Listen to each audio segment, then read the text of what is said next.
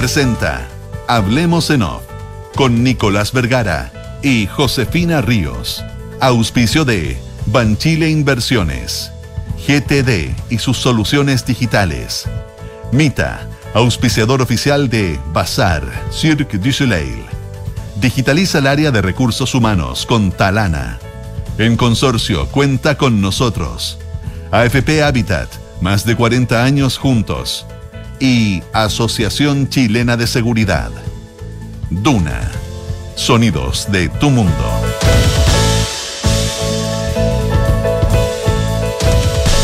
Muy buenos días, ¿cómo están ustedes? Son las 8 de la mañana con 7 minutos. Sí, 7 minutos. ¿Y qué? Eh, Álvaro estaba muy nervioso. Estábamos hablando con Juan Pablo Iglesias de cosas muy importantes. Oye, ¿cómo estás? Yo muy bien, ¿y tú? Esa voz que escuchan ustedes, sí, es la única, la incomparable, la irreemplazable Josefina. Todos somos reemplazables. El lunes Nico. vuelve la verdadera irreemplazable en todo. caso. Sí, digámoslo. La verdadera irreemplazable. Sí, la sí. única. Además, acá, además en esta radio tenemos la, la buena cosa que somos todos reemplazables entre todos. Eso es lo lindo. ¿Somos fungibles, dices tú? No, no somos fungibles, somos buena onda. Ah, eso sí, eso sí, Sí. eso sí, eso sí. Y estamos dispuestos a. Sí, Oye, esta semana me a poner el hombro por el Claro, otro. Esta semana me tocó, a mí, me tocó- a mí yo me, me habían querido que limpiara vídeos, pero dije que no. Pero sí la ve, bueno. la, la ve toda la losa, Más eso que sí. mal, he estado 27 años en esta institución, ya para limpiar los vidrios. No, dije que ya- vidrios eso ya lo superaste. Aseo te hago, aseo te hago. te hago el aseo. Te- ah, aseo te hago y lavo plato. El otro día había un alto al plato, nos pusimos a Lo lavar plato. dejaste súper Nos bien. pusimos a lavar plato De hecho, te querían dejar en esa función. Encontraron que lo hacía y regio. Bueno, en fin, son pequeñas intimidades de Radio Duna, 27 slash 28 años. Oye, mm, a ver, Luis Castillo, no es el ex subsecretario de redes, Es un hombre No. polémico, Luis Castillo. es un nombre polémico, sí, Sí, un nombre sí. polémico. Oye, eh, ahora, ¿cuál es el punto ahí? Tengo la sensación, o sea, es un hecho, y ya está, te lo reconoce todo el mundo, yo, yo al menos privadamente, no sé si públicamente lo habrán hecho, que el problema práctico es que Castillo y eh, Montenegro se les habían pasado Sí. se les habían pasado. Ah, Eran básicamente delincuentes comunes que habían estado presos producto de estallido, que venían en nóminas que habían mandado partidos de Pro Dignidad o gente vinculada a Pro Dignidad y que aparentemente alguien se quedó con los filtros y los incluyeron, estuvieron, no habían pasado el último corte. Eh, recordemos que eran 10 más 1 Sí. y después fueron 12 más 1. Es decir, eran 10 indultados por el estallido más Mateluna. Exactamente. Y después fueron 12 más 1 porque en la nómina que se acompañó, a pesar de que se hablaba de 10 más 1, en la nómina venían 12 más 1. Y ahí estaban Castillo y Montenegro. Claro, que fue que se fue- a que además uno ve el decreto en cuestión eh, fechas tiene fechas distintas. Tienen fechas distintas. Tienen fechas distintas. Por lo tanto, eh, esa primera versión de que hubo una equivocación que se les olvidó. eh, se No, no, cae- fue al revés. Se cae de alguna manera. Ellos los integran a No, último ellos momento. los integran en último momento cuando, Sí. porque ya habían anunciado sus nombres. Exactamente. Como parte de la nómina ya habían anunciado sus nombres. Exactamente. Eh, y ahí el punto es, alguien, eh, alguien le los hizo pisar el palito. Alguien metió en esa nómina a dos más de lo que correspondía. Sí. Eh, o sea, no, esa es mi elucubración, digamos. No, no, pero- claro, y, y- y tiene bastante sustento. Ahora lo que uno se pregunta, eh, en un caso así de delicado, en un timing que se elige, que es a lo menos curioso, en, en un momento donde el tema de la delincuencia está imposible más arriba, donde hay una mesa de seguridad que ha tenido sus vaivenes, pero que logró despegar, em, cuando además el presidente ha hecho una serie de anuncios de compromiso con, con el tema de la delincu- delincu- delincuencia, Sí, bueno. eligen, bueno, hace uso de, de, de, de su, de su Atribución. derecho, de su atribución, No, que nadie la di- atribu- atribución, atribución, atribución, no que nadie la discute, es una atribución, está consagrada por la, por la Constitución. Ahora, margen. lo que sí uno discute son los argumentos. Y tiene margen, ¿no? Y las formas, y tiene margen. Y si efectivamente alguien hizo pisar el palito, ¿dónde están los controles? Los cortafuegos. Bueno, y- ¿Quién está revisando justamente esos decretos? Y esa responsabilidad le cabe a la ministra de Justicia, en este caso Marcela Ríos. Porque me imagino que el presidente de la República también tendrá que leer, revisar, etcétera, pero esa pega previa eh, hay una autoridad determinada que la hace y que me imagino que en este caso, al menos como responsabilidad política, es la, es la ministra de Justicia. Sí, es la, es la ministra de Justicia. Sí, y, ¿y por qué la ministra de Justicia no cae? eh, lo decía más temprano Guillermo Ramírez, oye, si usted la saca, sacaba la Constitución Constitucional. Exactamente. Ah, evite el- la proscripción política, evite todo lo que significa y el costo político y sáquela. Eh, pero hay alguna razón. Tiene que ver, bueno, lo curábamos más temprano con Isabel Caro, la cercanía con la ministra Orellana, la cercanía con el, con el jefe de gabinete del presidente de la República. Al presidente de la República le cuestan estas decisiones, sin duda. ¿A, a quién no le cuesta Sí. sacar a alguien cercano, digamos? Eh, pero en política hay que tomar decisiones. Eh, ahora, el- lo que podría complicarse mucho más es si hay acciones de nulidad respecto a estos indultos. Eh, y ese es el punto. Eventualmente hay gente en la oposición que la, sacar o no sacar a la, a ministra Marcela Ríos no les importa demasiado, pero que sí ya están actuando, y, y aquí es bastante más amplio el círculo, porque inclusive hay gente, no de Prodignidad por cierto, pero sí del socialismo democrático y de sectores cercanos al socialismo democrático, que son partidarios de revertir los indultos. Eh, aquí hay varios caminos. Uno de ellos es eh, que eh, se, le, se le pida a la Contraloría General de la República que se haga cargo del tema. Lo anunciaba Guillermo Ramírez. Sí, que, sí. que está, se está analizando quizás ir incluso el lunes. El lunes a la Contraloría. a la Yo entiendo que está redactada la, Sí. la- la petición. Eh, y eso, por Dios, que. eh, imagínate que el Contralor, que el Contralor eh, es, bien impredecible, personaje, es bien claro sí. y, y juega un rol, Sí. que el Contralor decidiera, no sabe que no actuó, no tenía, no existía la facultad. Este decreto no va a tomar razón porque está firmado solo por la ministra, hay una, una serie de, de- de condiciones por las cuales no va a tomar razón, pero sí se le puede pedir pronunciamiento a la Contraloría. Y un pronunciamiento a la Contraloría asociado a la acusación constitucional en curso puede generar una crisis política muy fuerte. Pero ¿qué crisis política va a ser más fuerte? Que eventualmente se revirtieran los indultos por la vía, por ejemplo, Administrativa. administrativa. Porque eh, yo creo que se descartó la idea de ir al Tribunal Constitucional, que era lo que eventualmente Esa fue la primera opción. habría correspondido. Claro. Claro, lo que pasa es que ir al Tribunal Constitucional. Perdón, ¿qué pasó? ¿Quién? ¿Van a ir al, con- Sí, van Ah, a ir al Tribunal van a- Constitucional. bueno, también. yo entendía, la información que yo tenía hasta ayer era que ahí van a, habían descartado ir al Tribunal Constitucional para no ponerle al Tribunal Constitucional, está desenchufado. eso. Con razón. Eh, eh, eso está completamente desenchufado. Así que no intentes conseguir nada. Ah, oye, eh, el, el punto es que yo entendía que se había tomado la decisión política de no ir al Constitucional. Básicamente es el número dos. No, no, no eh, eh, aquí, aquí- aquí- tendrías que ponerlo. Ahí tendrías que ponerlo. Ahí sí. Ahí sí. Ahí sí, pero me dejaste, perdón. pero me dejaste a mí sin audífono. Ay, pero escucha, que, Pero que ¿pa' les- qué te- que pero- les era porque no pero- estaban hablando. No, bueno, ya me lo saco, no me está, lo hecho- saco. no está- esto no está diseñado para que te hablen. No está diseñado para que te hablen. Ok. Para eso que existen los WhatsApp. Ya. Oye, bueno, eh, el, el punto, perdón, perdón, les pedimos nuevamente disculpas por la distracción. Oye, eh, bueno, el, el- el punto es que eh, yo entendía que había opositores a ir al Tribunal Constitucional porque era poner el Tribunal Constitucional en un predicamento complejo y además porque la composición actual del Tribunal Constitucional no garantiza nada. Ahora, por otro lado, también extensionar al Tribunal Constitucional, hoy día tiene la presidenta del Tribunal Constitucional, eh, eh, es alguien de absoluta confianza al gobierno, eh, y por lo tanto eh, poner al Tribunal Constitucional en esa posición. Pero, sí, pero cínico, si es que el No, no, Tribunal no, Constitucional no se pronuncia por un tema así, ¿por qué más? No, no, o no, sea, es no. un tema muy No, no, relativo no, a la no, Constitución. José, no, si lo que yo estoy diciendo es otra cosa. Que se había decidido no, no ponerlos en ese predicamento, no es que el tribunal dijera que no. Ahora, Parece que un te puede encontrar giro, con una claro. sorpresa ahí, te puede encontrar con una sorpresa grande en el caso Oye, del tribunal. Y hay otro tema también que, que, que está rondando y que es un poco, a lo mejor, homologable a lo que pasó en su momento con la ex ministra Gloria Hood en el estallido social, cuando finalmente, pese a que ella era ministra del, del transporte y toda la crisis surge por un tema del metro y el tema del transporte y el alza de tarifa, y ella se queda porque eh, se considera que ella había advertido la situación y eh, no era la culpable y que eh, sería injusto eh, sacarla a ella cuando, cuando básicamente ella había advertido eh, y encendido las luces respecto a, a ese tema en particular. Y ahí hay algunas voces dentro del oficialismo que aseguran que Marcela Ríos no habría sido la de la decisión y que básicamente tampoco se le ha pedido la renuncia y no se le ha presionado más allá porque dentro de la moneda consideran que es injusto que ella pague los platos rotos. La justicia en política. No, bueno, y para eso existen los ministros, son los fusibles, esto si no Ah, escala ah, mucho más. A- absolutamente, A- absolutamente. No, ahí, mm, ahí tenemos un, un- un problema muy serio en términos de la racionalidad política de las decisiones. 8 de la mañana con 16 minutos. Tenemos IPC. Ah, salió, estábamos atentos. Ya, Tenemos ¿Cuánto IPC. fue? 0,3%. Ya, en línea con lo que se esperaba. Se esperaba 0,2. Sí. Eh, ¿0,2? Eso- Ah, pero fue, fue corrigiéndose porque yo me acuerdo, yo tenía en la cabeza 0,5.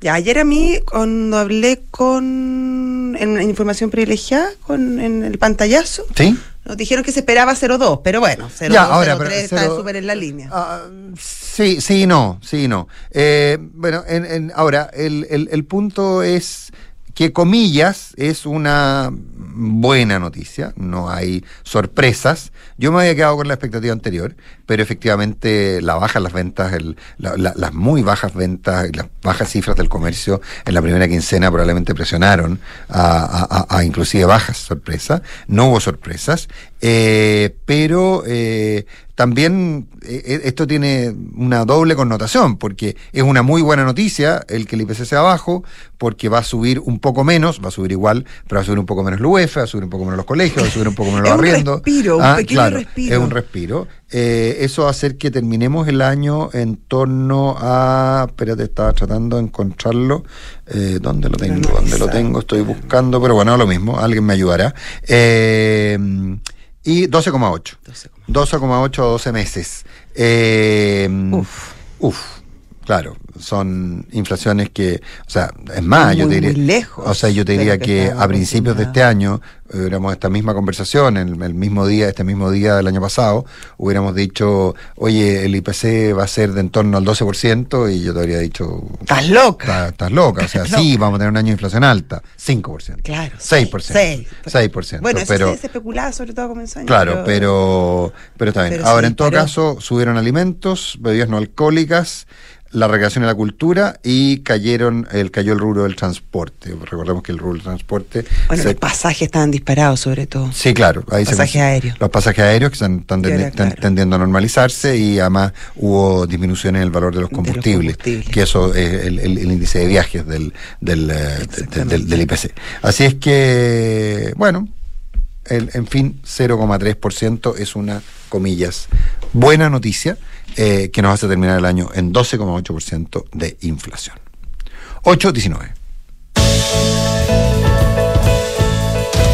Oye, y enlazado con el tema de la inflación, eh, que acabamos de conocer la, la, la de diciembre, está todo este paquete eh, económico de ayuda que presentó el gobierno ayer, el- específicamente el presidente Boric en Valdivia, que no estaba de muy buen genio ayer en la mañana, porque Uh. Ya lo contesté.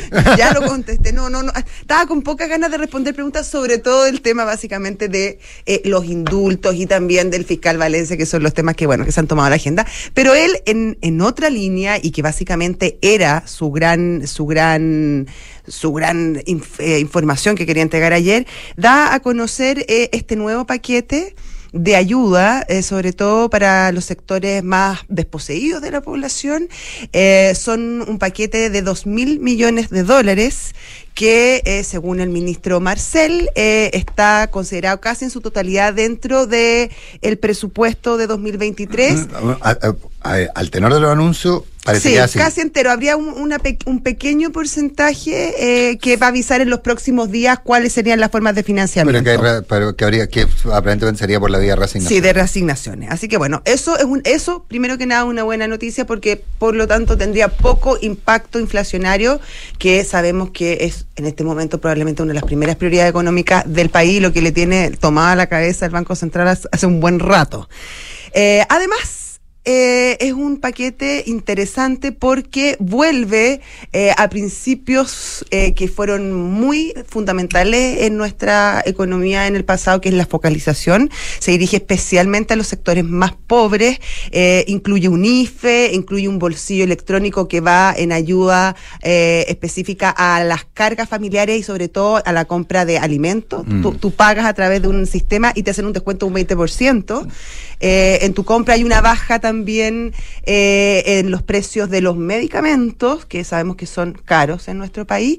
Y además hay una ayuda importante en el financiamiento de la construcción, área que sabemos que por impacto y por uso de mano de obra es fundamental en, en la reactivación económica. Eso. Eh, y eso además en medio de una discusión eh, de los autopréstamos, de las vueltas a los Sí, no, pero no, retiros, que pero- ellos dicen que no tiene nada que ver que esto se venía estudiando. Pero- Ahora, es son inseparables. Obviamente está bien, más allá de que es una ayuda que, que era necesaria, no se puede desligar completamente del, de, de- de- estos eh, anuncios que son bien terroríficos y que de alguna manera el gobierno también dice, no es necesario, yo te estoy entregando este paquete, eh, aunque, aunque ellos quieran desligarlo de, de- la discusión parlamentaria. Sí, sí, no, o sea, a ver, es inevitable, eh, eh, eh, es inevitable, pero, eh, sin duda que es inevitable, pero eh, está bien concebido y tiene que ver con evitar los retiros y tiene que ver con evitar el autopréstamo, tiene que ver con todo eso, pero tiene un, un pequeño problema. No, o sea, muy pequeño en realidad, casi, casi no, casi no tiene, eh, casi no tiene ninguna importancia, pero es solo para consignarlo. Vuelve, gracias a Dios, la focalización. La focalización tan demonizada en los últimos años, vuelve. Esto está planteado efectivamente a la gente que va a tener problemas para comer, que está focalizado en activar cierto tipo de actividades que, eh, entonces, ¿qué es lo que viene? Bueno, aquí la pregunta es, bueno, ¿y dónde queda la clase media? Que es la que más va a sufrir y es la que menos recibe. Pero a mí, desde la perspectiva práctica, resucitó la maldecida y maldita Vilipendiada. la vili- eso, ese es el Esa término es la correcto. palabra. Es el correcto, es el término correcto. La vilipendiada focalización vuelve en gloria y majestad. Bienvenida de vuelta, focalización. ¿Qué- Bienvenida de vuelta. qué necesaria. qué y, lo caro que nos costó como país la desfocalización, eh, costo que estamos pagando ahora, Claro. justamente con las altas inflaciones que estamos viendo. Dado que, porque dado que es focalizado, es que uno acepta la frase del ministro Marcel de que esto no tiene efecto inflacionario. Porque forma parte del presupuesto, es decir, no aumentan los recursos, y va a suplir gente que no está recibiendo recursos. No está entregando recursos adicionales que van directo al gasto, al consumo, Claro, a la ampliación de la a, avanzarda. a la ampliación de la mansarda. Bueno, que la bueno, cada mansarda- uno usará como la casa, claro. la plata como quiera. Como si quiera, no, sí, no, lo que pasa- yo no claro. Lo que pasa es que la ampliación de la mansarda es, claro, perfectamente legítima. El problema es que la ampliación de la mansarda, cuando, na- cuando gente que nunca había podido ampliar la mansarda, todos quieren ampliar la mansarda, suben los ma- lo- lo- suben Los lo- lo- materiales. los materiales de construcción. ¿Y qué es lo que ocurre? Que al subir los materiales de construcción, suben todos los materiales de construcción. Entonces aquel que necesitaba construcción de vivienda básica, Claro. hoy día está más lejos de llegar a ella porque se encarece. Entonces, pensar que las cosas en economía no tienen efecto, que una cosa no va enlazada a la otra, y qué me importa a mí si yo soy pobre, que, eh, que suba el índice material de la construcción, importa mucho. ¿Qué me importa a mí si la liquidez se complica? Mucho, porque suben las tasas de interés, suben las tasas de interés, me cuesta más financiarme. Bueno, eh, y desde ya muchos servicios básicos indexados eh, empiezan a convertirse en un problema. Exactamente. Y hay, hay un tema ahí que, que, que, claro, que es el tema de la clase media, que obviamente que es la eh, el, el segmento de la población que, bueno, queda, queda un poquito más a la deriva. Em, y bueno, y eso también hay que ir viendo también cómo se desarrolla la, eh, el, el tema económico eh, y cómo va evolucionando. Y me imagino eh, que si eh, la, la situación va empeorando, habrá distintas medidas que se pueda ir favoreciendo a ciertos sectores que se, podían, se pueden ir viendo complicados. Pero a priori, hacer un, un, una, un paquete gigante en este momento, yo creo que sería realmente eh, peligrosísimo y echaría por tierra además todos los esfuerzos que se hicieron durante el 2022 desde el Banco Central en temas de mon- eh, política monetaria, pero también desde el gobierno central eh, respecto a la política fiscal, que hay que decirlo y destacarlo que fue bastante responsable. Sí, no, no, no cabe ninguna duda. Pero espérate, un segundo, un último tema de eso. Yo creo que todos estos paquetes son importantes, la focalización es importante, pero si no vamos al tema de fondo, que es promover la inversión, eh, asegurar fuentes de ingresos eh, estables, eh, darle incentivos a la gente para que invierta y en ese sentido a lo mejor replantearse reformas como la tributaria, eh, yo creo que, claro, es un, es un bálsamo, eh, es un alivio, pero no es el, el camino definitivo para solucionar el tema de la, de la economía en nuestro país. Eh, no, no lo es, no lo es. 8 de la mañana con 26 minutos. Oye, hay un- una cosa dramática, porque todos nos, probablemente, o muchos nos fijamos en los titulares respecto a la captura de Ovidio Guzmán. Eh, ¿Quién es Ovidio Guzmán? El ratón. ¿Quién es el ratón? El chapito, le El- dicen. El no, chapito. no, es que hay tres chapitos. Los chapitos que son los hijos. Quedan dos vivos, hay, hay uno muerto, eran tres chapitos. Es como tierno el Eh, claro, los chapitos, los hijos del Chapo Guzmán. Y este es el ratón, Ovidio Guzmán, que funciona en Sinaloa, básicamente en Culiacán. Eh, ¿Qué es lo que pasó? En un operativo, ayer jueves, lo eh, detuvieron. Eh, ahora, ya había ocurrido hace dos años que lo habían detenido. Había, se había producido tal nivel de eh, guerra civil en Culiacán. las hordas de, de- de- de- de- de- de- de- del Chapito salieron a, a quemar y a matar todo lo que encontraron, ejércitos. todo lo que Sí. son verdaderos ejércitos. Y el propio presidente Andrés Manuel López Obrador, el propio AMLO, hizo liberar a Ovidio Guzmán y él habló directamente al país y dijo que lo hacía por la paz. Eso ya ocurrió el 2019, creo. 2000, no, perdón. Eh, 2000. Bueno, da lo mismo. Ocurrió hace un par de años. En que Andrés Manuel López Obrador dijo: ¿Sabe qué? Lo siento en el Pero así- alma. pero así no Pero, podemos. pero así no podemos. Así no podemos. Porque me están quemando la ciudad. Bueno, ayer lo volvieron a detener. Básicamente eso le generó a Andrés Manuel López Obrador un problema muy serio con Estados Unidos. Estados Unidos ofrece una recompensa de 5 millones de dólares por la cabeza de Ovidio Guzmán.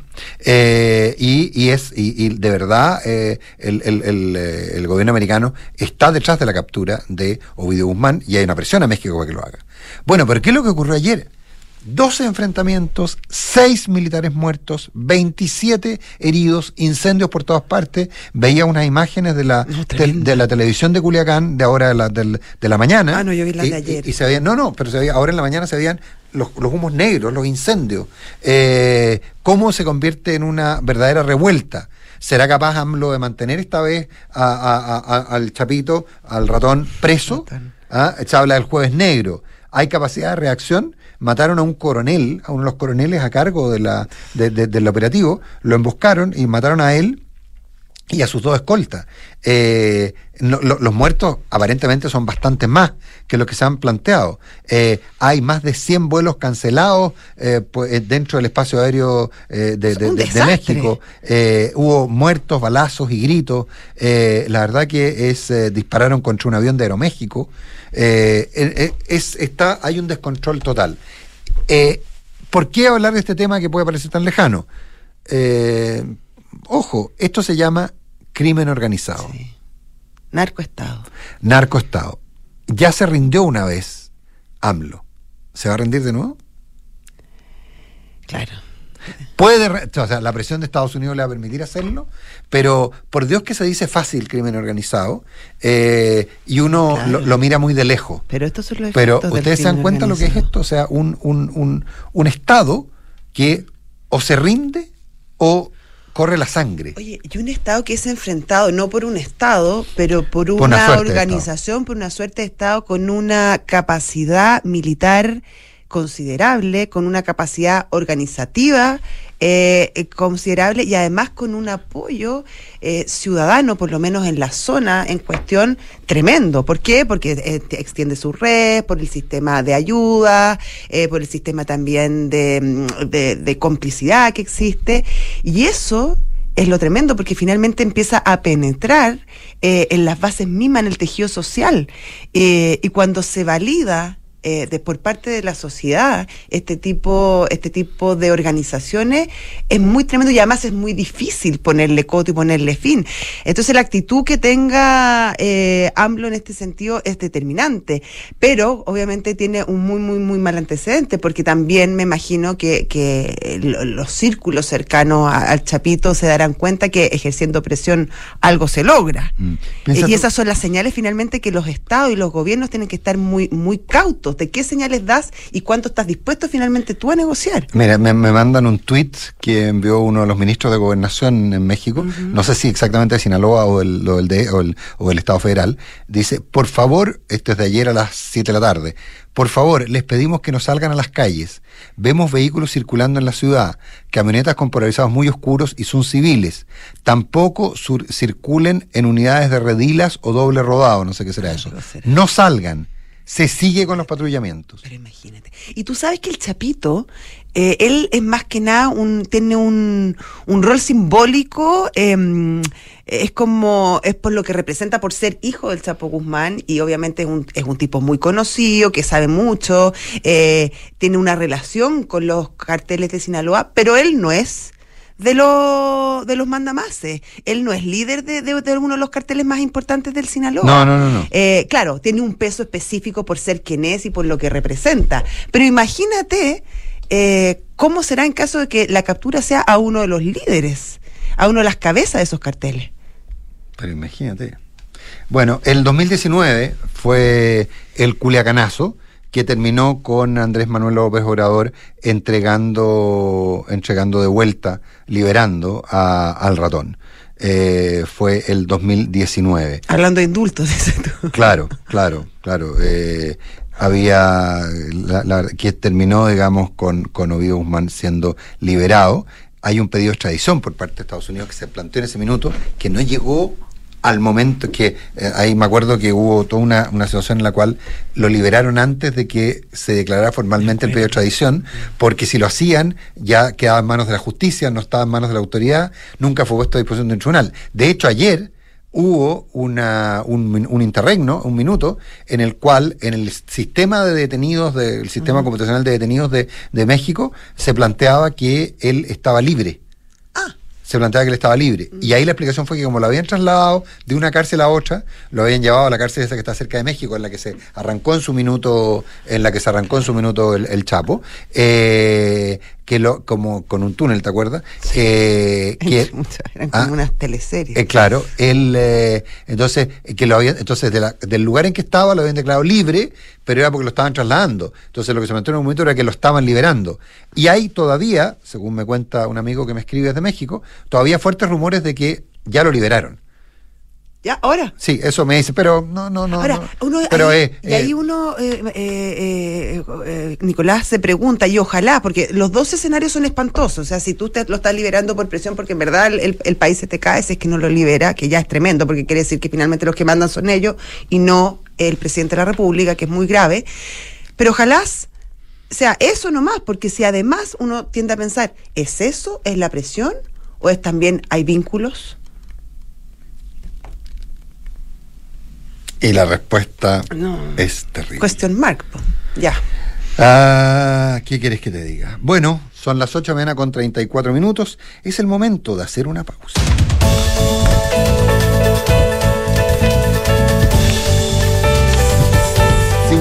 Seguro de salud 100% pensado en el bienestar, cuenta con nosotros. ¿Quién lo dice? Lo dice Consorcio. Conoce las coberturas, las coberturas del seguro de accidentes, enfermedades graves y oncológicas, todo con contratación, con contratación 100% online. Solicítalo en consorcio.cl.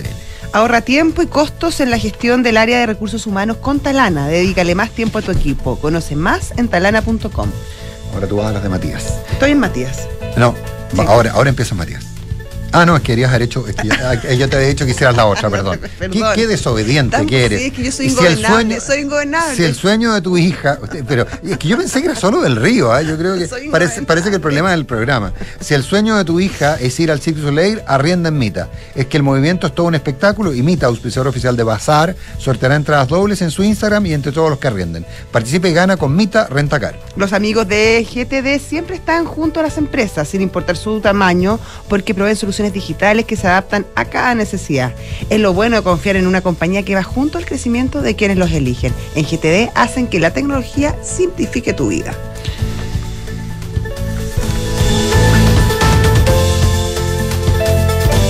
Maca, tanto tiempo, paseando con los niños también. Hola, Fran. Sí. Qué rico, te veo súper bien. La verdad es que sí. Mira, ahora ando más tranquila desde que tengo el seguro de salud oncológico de consorcio. Me brinda protección especializada y lo mejor, lo contraté simple y rápido por internet. Contrata un seguro de salud con protección especializada en el tratamiento del cáncer desde 8,730 pesos mensuales. Conoce nuestro seguro oncológico y protégete ahora. Solicítalo online en consorcio.cl. Valor calculado en base a UF 14 del 12 de 2022. Esta información es resumen de las condiciones generales del POL 3 2017-0050. El riesgo es cubierto por Consorcio Seguros Vida. Precio para personas entre 18 y 54 años. Infórmate más en consorcio.cl. Digitaliza tu área de recursos humanos con Talana, la más completa y robusta plataforma para la gestión de personas. Ahorra tiempo y costos, gestiona los turnos de tu equipo, firma digitalmente, calcula remuneraciones, establece y cumple objetivos y encuentra el talento ideal para tu empresa. Todo desde un solo lugar. Únete a las miles de empresas que ya han digitalizado su área de recursos humanos con Talana. Conoce más en talana.com. Somos GTD y sabemos que cada empresa, sin importar su tamaño, tiene múltiples necesidades. Por eso, diseñamos soluciones que se adapten a sus desafíos y, por sobre todo, que nos permitan poner nuestra tecnología al servicio de cada una de sus metas. En GTD, creemos en las empresas y las acompañamos día a día, porque en el camino hacia el éxito vamos juntos. GTD. Hacemos que la tecnología simplifique tu vida. Descarga y usa la aplicación Mi Inversión. Con ella podrás realizar operaciones en cualquier momento del día, revisar el comportamiento de tus inversiones en línea y acceder a recomendaciones y alternativas de inversión de forma 100% digital desde tu celular. Hazte cliente hoy mismo en banchileinversiones.cl. Banchile Inversiones. Inversiones digitales para todos. Oiga, vecino, ¿qué está haciendo colgando allá arriba? ¿Se va a caer? No, vecino, es que me gané entradas con Mita Rentacar para ir a bazar de du Soleil y me estoy preparando para el espectáculo. ¿Y cómo lo hizo para ganar entradas? Fácil. Mita está sorteando entradas dobles entre todos los arriendos efectivos realizados durante diciembre y enero. Además, tienen un concurso en redes sociales. Sígalo en Instagram, Mita Rentacar. Así, todo junto. ¡Sígalo! Mita Rentacar te invita a disfrutar de Bazar de Cirque du Soleil en Chile, que se realizará en la gran carpa de Espacio Riesgo a partir del 19 de enero. Porque en Mita, la movilidad es todo un espectáculo. En la Asociación Chilena de Seguridad abrimos nuestras puertas para entregar salud no laboral a pacientes FONASA e ISAPRE. Accede a un servicio de salud mental vía telemedicina, atendido por psicólogos, apoyados por psiquiatras y médicos generales en caso de ser necesario. ¿Y si me siento sobrepasada emocionalmente? ¿Igual me puedo atender en la Sí, puedes. Agenda tu hora en slash salud. Asociación Chilena de Seguridad. Nadie cuida mejor a los trabajadores de Chile y sus familias. Servicios disponibles solo para mayores de 18 años. Las mutualidades de empleadores son fiscalizadas por la Superintendencia de Seguridad Social. www.suceso.cl Aló, amiga. Pucha, no voy a alcanzar a juntarme. Vine a hacer un trámite y la fila está larguísima. ¿Te ha pasado? Elige Habitat. Más del 82% de nuestros clientes están satisfechos con el servicio recibido por nuestros canales de atención. En AFP Habitat llevamos más de 40 años trabajando para entregarte el mejor servicio. No lo perdamos. Defiende tu libertad de elegir. AFP Habitat. Más de 40 años juntos, haciendo crecer tus ahorros. Escuchas Hablemos en Off en Duna 89.7. Hay un dicho que dice, todo tiempo pasado fue mejor. Por eso, Edificio El Monte tiene departamentos con precios pre-pandemia, desde 9.364 UFs. Edificio El Monte, en un tranquilo sector de Quinchamalí, en Las Condes. Cotiza en grancapital.cl, El Monte, slash El Monte, Edificio El Monte, el lugar que soñabas está aquí. Suma a tu equipo a los más de 2,7 millones de trabajadores que ya son parte de la mutualidad líder del país. De una con la H, Asociación Chilena de Seguridad.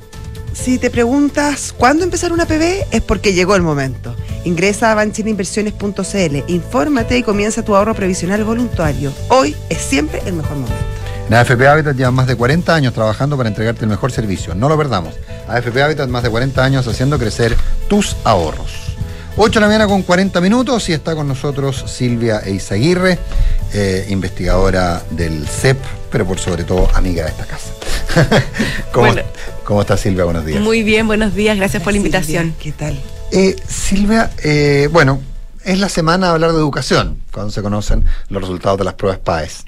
Eh, pero entendemos que la prueba PAES es eh, eh, probablemente un termómetro y nos muestra un montón de realidades y ponernos a discutir sobre la prueba probablemente a esta altura es un poquito eh, inoficioso, digamos.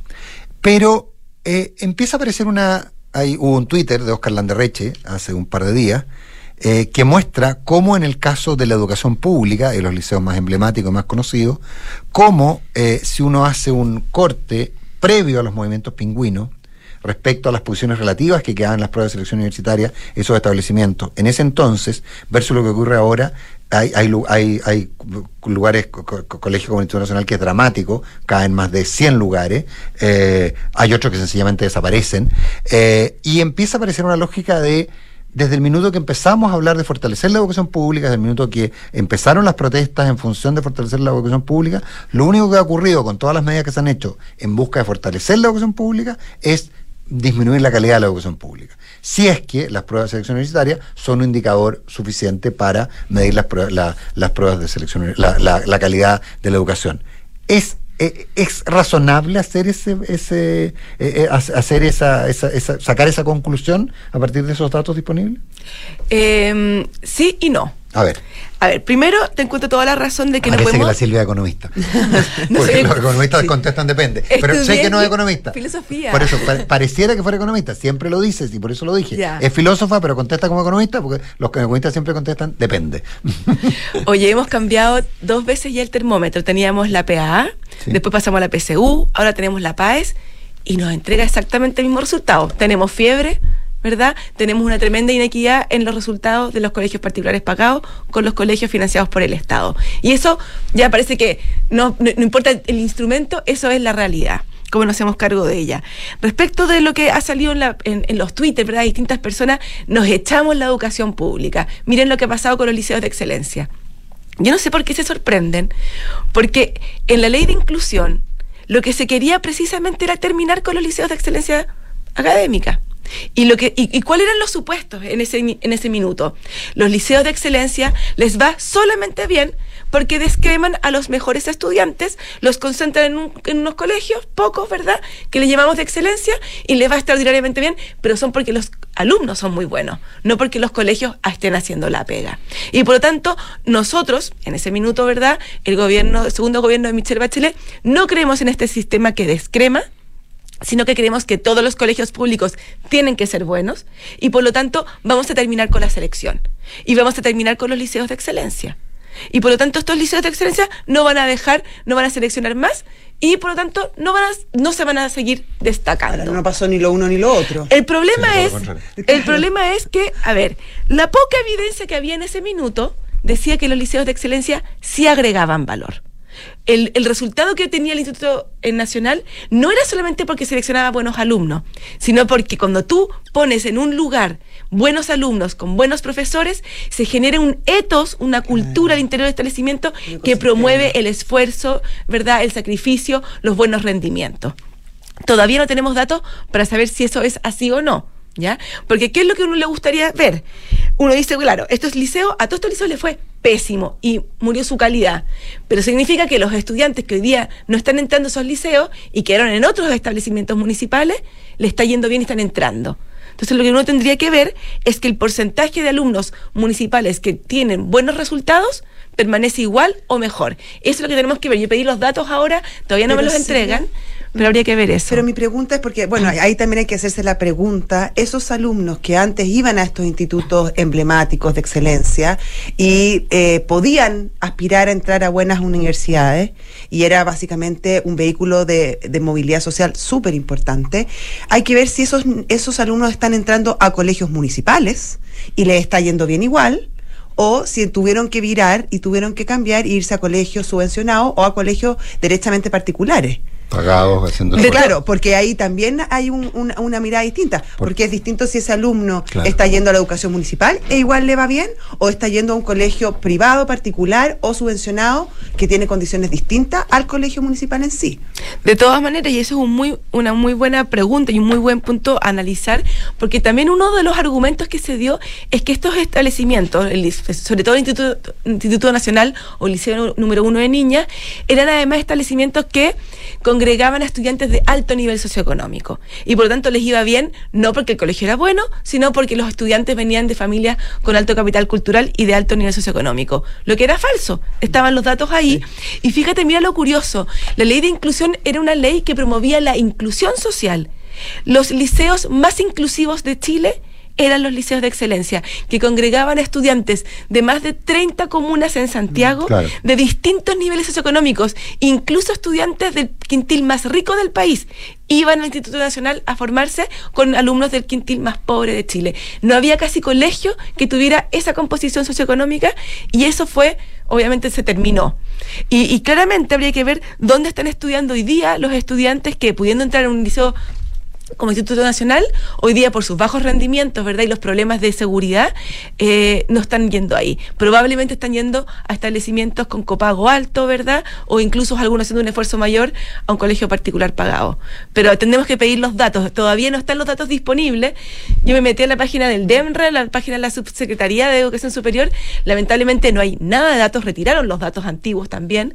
Así que cuesta hacer análisis, pero ya los pedí por transparencia y esperamos poder hacer esos análisis.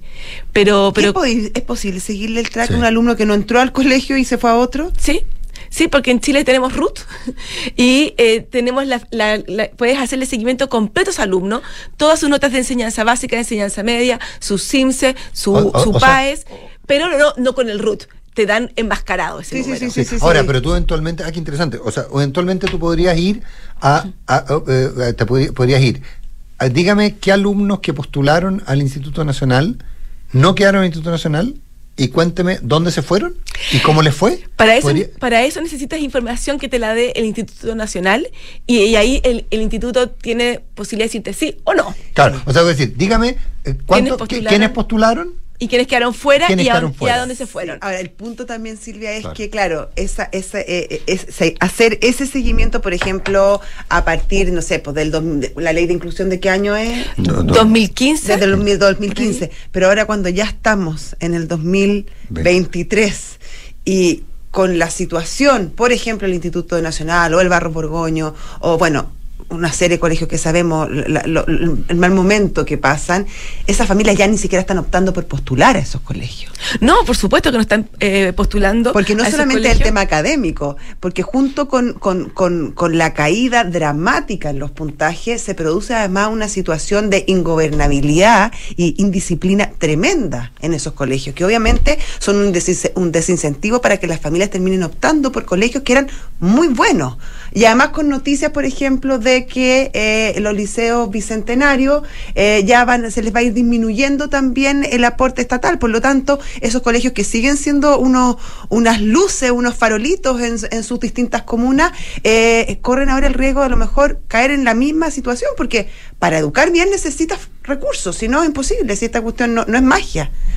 Se- Sergio Ursúa me recuerda que hay un, hay un estudio Sí. del CEP en que el efecto del Instituto Nacional evidencia a partir de un diseño de regresión discontinua, en que se consideró efectivamente el dato de, de quienes no habían quedado en el Te iba a mencionar justamente el estudio de Sergio Ursúa, que lo que hace es que toma a las personas que postularon al Instituto Nacional y ve quiénes quedaron, eh, quiénes entraron al Instituto Nacional, pero al final, en la cola final de los que entraron, y agarra a los que no alcanzaron a entrar, pero en la, en la- en la cola superior. ¿Ya? Que son como alumnos parecidos. Y después compara cómo les va en la prueba de la PCU. En la- cualquier prueba y, y ahí se muestra, ¿verdad?, que los que lograron entrar al Instituto Nacional, por un punto más que estos que no entraron, les fue mucho mejor en la prueba. Y eso ahí tienes como una medición de impacto, si tú quieres, eh, de la- del valor agregado que tiene el Instituto Nacional. Eh, eso no se ha hecho ahora, uno podría hacerlo también pidiendo esto- estos, estos datos, pero lo que dices tú es, es- es verdad, es decir, hemos deteriorado, o sea, con esta, con esta política de no tener liceos de excelencia, que eran un puntal de movilidad social y además también de un faro para la educación pública, de cómo debieran aspirar a ser todos los colegios de educación pública, los terminaste. Con los liceos bicentenarios está ocurriendo ahora algo similar. Y de hecho también salió en el diario en estos días que el director del establecimiento de Ñuñoa, Augusto Almar. Augusto está, Almar, claro, está- eh, que, le va, que le va fantástico. Que es uno de los mejores eh, eh, Colegio, muni- colegio es el mejor el colegio mejor colegio municipal de, de- de Chile, Chile. ¿verdad? Su director está siendo retirado, Sumariado, sí. sumariado, Sí, sumariado y ¿verdad? suspendido. Y lo están y lo están defendiendo los, los padres. Entonces, y, y por otra parte, uno no ve por el otro lado una- un fortalecimiento de la educación pública, de hecho, los servicios locales, que es eh, que son la nueva educación pública. Eh, se acaba de aprobar un proyecto de ley que atrasa ¿verdad?, el traspaso de los liceos municipales a los liceos de servicios locales. Porque le digo malazo a los servicios locales, por, para decirle. Te digo algo, no sé si les ha ido tan mal, me encantaría Pero- ver esa evidencia, pero durante la pandemia No, los pero- liceos municipales estuvieron cerrados en su gran mayoría y los que, y los que abrieron fueron los servicios locales más que los particulares subvencionados. Por lo tanto, para mí eso ya me parece algo interesante. Claro, no, no, pero, pero la operatividad, el tema de los traslados de los profesores, o sea, en términos administrativos ha sido muy complejo. Yo entiendo que esa es la razón por la que se busca la, la, la porque se busca esta prórroga, eh, porque de hecho los servicios locales tienen que hacerse cargo del total de lo que viene de los municipales, eh, y eso eh, de- a veces ni siquiera es factible hacerse, digamos. Ha sido complejo, pero me parece que hay que a eso es a mejorar. lo que me refiero, no al resultado. Ya, pero que mejor- bueno, está bien, pero lo que te quiero decir es que no hemos mejorado la oferta municipal, Mm. ¿verdad? O la oferta del Estado y estamos destruyendo lo poco bueno que, que había. Mm. Y eso es una señal sumamente preocupante. Y además basa también sobre todo en temas que, a ver, si uno, eh, en un buenismo, en una, en una ideología que también eh, termina siendo súper inmovilizadora, porque sí, efectivamente todos queremos que sea lo más inclusivo posible, que a todos les vaya bien, que ojalá la educación pública en su totalidad sea buena, pero para eso hay que tener ciertos carros que tiren que tiren esta, est- o ciertos caballos que tiren este carro y, y en ese sentido con, con- estas decisiones en particular la de ahora de, de, lo- de los liceos bicentenarios uno se pregunta ¿cuál- ¿Cuáles son los caballos? ¿Qué caballos están pensando? Porque tampoco hay un plan, que al menos conozcamos hasta ahora, eh, para enfrentar esta situación. Totalmente, y yo creo que y yo creo que el tema de fondo tiene que ver con cómo pensamos el ser humano y la sociedad. Y, te lo digo porque el- el supuesto que está en el fondo de esta medida, que fue la ley de inclusión y terminar con los liceos de excelencia, es no creer en el mérito. Y es creer que Bueno, recién... Pero eso es muy profundamente ideológico. pues. Por eso te digo, profundamente ideológico en lo, que- en lo que creemos que, que es el bien para la sociedad y en la vida en común. No creemos en el mérito, ¿verdad? E- Es el supuesto que está debajo de esto. O sea, lo satanizamos incluso. Incluso lo satanizamos y no creemos en la competencia ni en la selección antes de los 18 años. ¿Ya? Eh, y por lo tanto queremos atrasar lo más posible. Pero resulta que esa medida, ¿verdad? Cuando tú dices yo no creo en el mérito, yo no creo en la selección, yo no creo en la competencia, ¿verdad? Y voy a hacer que todos tengan el mismo nivel de mediocridad, que es lo que hoy día ofrece el Estado, ¿verdad? Eh, hasta la universidad, bueno, estás haciendo poniendo en desventaja a todos los alumnos que no tienen recursos para pagar hoy día la educación particular pagada. Porque en, en la educación particular pagada sí hay mérito, Bueno, pero sí hay ojo, competencia. pero ojo, la, Entonces- ojo, pero la solución ahí, la, la solución que plantean algunos, y no estoy, y no estoy inventando, leo una carta de la presidenta de la FEUC eh, a propósito del resultado de la, de, la, de la PSU, dice, lamentablemente en este país el acceso a la educación está coartado por el bolsillo y no nos cansaremos de repetirlo. Necesitamos tener un sistema educacional donde no existan colegios de primera y segunda categoría y esto solamente se puede lograr fortaleciendo la educación pública. Parece, pareciera ser que es hora de que los estudiantes volvamos a movilizarnos para una educación más justa. Y lo dice Sabina Orellana, presidenta de la FEUC, y la vocera de la CONFECH. Entonces, a ver, eh, lo que hay es una suerte de amenaza de volver a las movilizaciones que, con sus bemoles o no, es parte de la situación actual de la educación pública. Entonces, es no haber leído el mensaje. O sea, no- es no entender nada, porque ellos son parte del problema. O sea, las movilizaciones, ¿verdad? Y la politización al interior de los establecimientos más emblemáticos de la educación pública han destruido la educación pública. Bueno, eso es lo que dice el- Básicamente porque no se puede hacer clase. Bueno, eso, Sí, eso- que- sí, eso que es lo que dice el rector exacto. Augusto fin, Balmar, claro, si que al lo están final- sacando porque no permite plebiscito, porque Claro, si al final la educación es en la sala de clase y si en la sala de clase no pueden llegar los alumnos o cuando logran llegar surtiendo una cantidad de, obstáculos en muchos casos, no se puede hacer clase por los niveles de violencia, por los niveles de politización, porque llegan compañeros de curso y se toman la clase.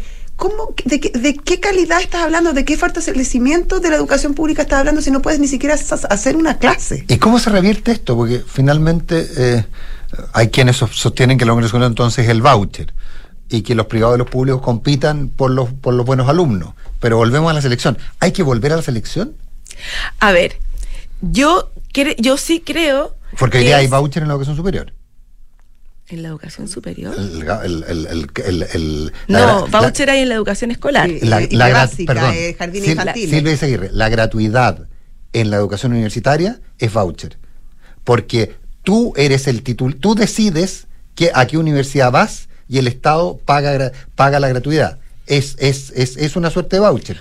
Tú eres el que Bueno, decides. está bien, y, pones a competir a múltiples universidades y hay un problema hoy día que hay universidades que no están siendo admitidas en la gratuidad por eso, pero, pero en ese sentido, eh, eh, puede, están desfinanciando la puede no ser una definición, eh, puede no corresponder a la definición, pero hoy día sí, el estudiante es el que decide en la educación superior y el Estado el que financia. Yo no diría que eso es voucher. Bueno, en Europa las universidades son gratuitas, en la mayoría de los países yo no sé si te llaman voucher, porque tú tienes un sistema de selección por mérito, por Sí, mérito académico. Entonces, está bien, tú tienes un acceso gratuito, pero ¿verdad? Y, te, y, y tú decides, Pero pero, tienes que también, quedar, po. pero también tienes que quedar. También hay un, hay un, hay un límite de la de la selección. Ahí se me fue la onda. ¿Cuál era la, la pregunta? No. de la sala de clases. No, ¿cómo que, volvemos a las elecciones, se el problema, claro. el, el, eh, el, el resu- el Hay un tema ideológico, si creemos o no en la selección. Yo sí creo en la selección a partir de una cierta edad. Por supuesto que en prekinder, en kinder, no, ¿verdad?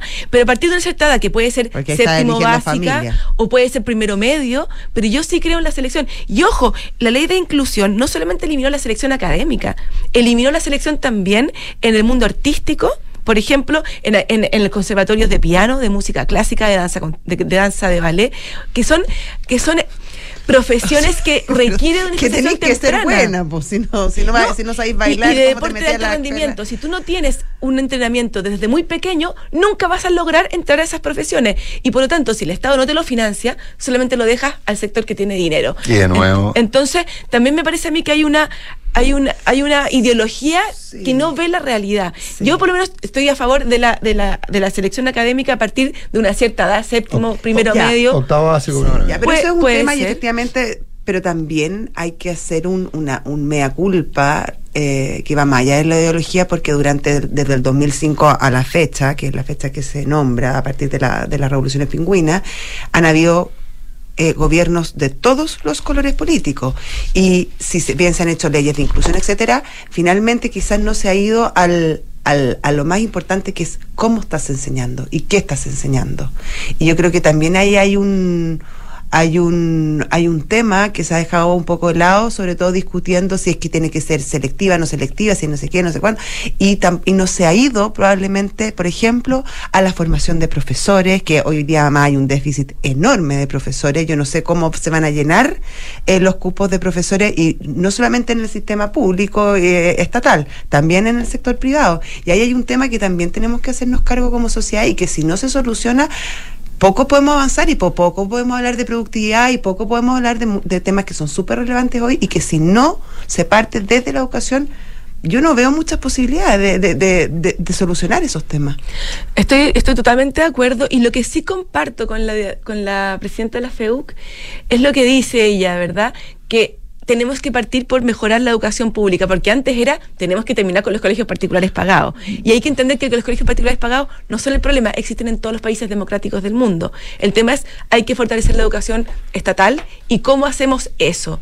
Y yo creo que ahí hay que llegar a un acuerdo político en despolitizar la educación estatal, porque en los distintos gobiernos, las personas que han estado a cargo de la administración de la educación estatal, y te estoy hablando de los que nombran como los de prof, por ejemplo, los supervisores, son personas de cargos políticos, operadores políticos, que no saben de educación. No vamos a. El director se ha tratado de poner en alta dirección pública los cargos de director, pero todos sabemos al final Sí. que la, may- la- más de la mitad de los directores hoy día no están por alta dirección pública, los nombra el, el- el alcalde de turno, ¿verdad? Y gobierno que pasa, ocurre lo mismo. Y en este gobierno que decía ser un defensor de la educación pública, que ellos partieron con un movimiento en favor de la educación pública, ha pasado exactamente lo mismo. Mira lo que pasó con Sharp en, eh, Valparaíso. en Valparaíso. Entonces yo creo que mientras no hay un acuerdo político, así como existe un acuerdo tácito de que en el Banco Central van a llegar los consejeros de excelencia, ¿verdad? Tenemos que llegar con ese mismo acuerdo, ¿verdad? Que es tácito en el área de la educación pública y poner a las mejores personas en la educación pública para que ocurra lo que dices tú, para que en el aula ocurra lo que tiene que Yo ocurrir. prefiero las cosas explícitas más que tácitas porque las tácitas cambian. Eh, Silvia Izaguirre, Sí, pero- Silvia Izaguirre, un millón de gracias, Gracias, por haber Silvia. estado con nosotros. Muchas gracias a ustedes. Eh, Nos vamos nosotros, nos sí. vamos. El lunes, el lunes en teoría vuelve la única, la irreemplazable. La verdadera. La verdadera Única, grande y nuestra, Consuelo Saber. Así que suponemos, si los vuelos así lo permiten. Ya, sabe. Buenos días. Buenos días.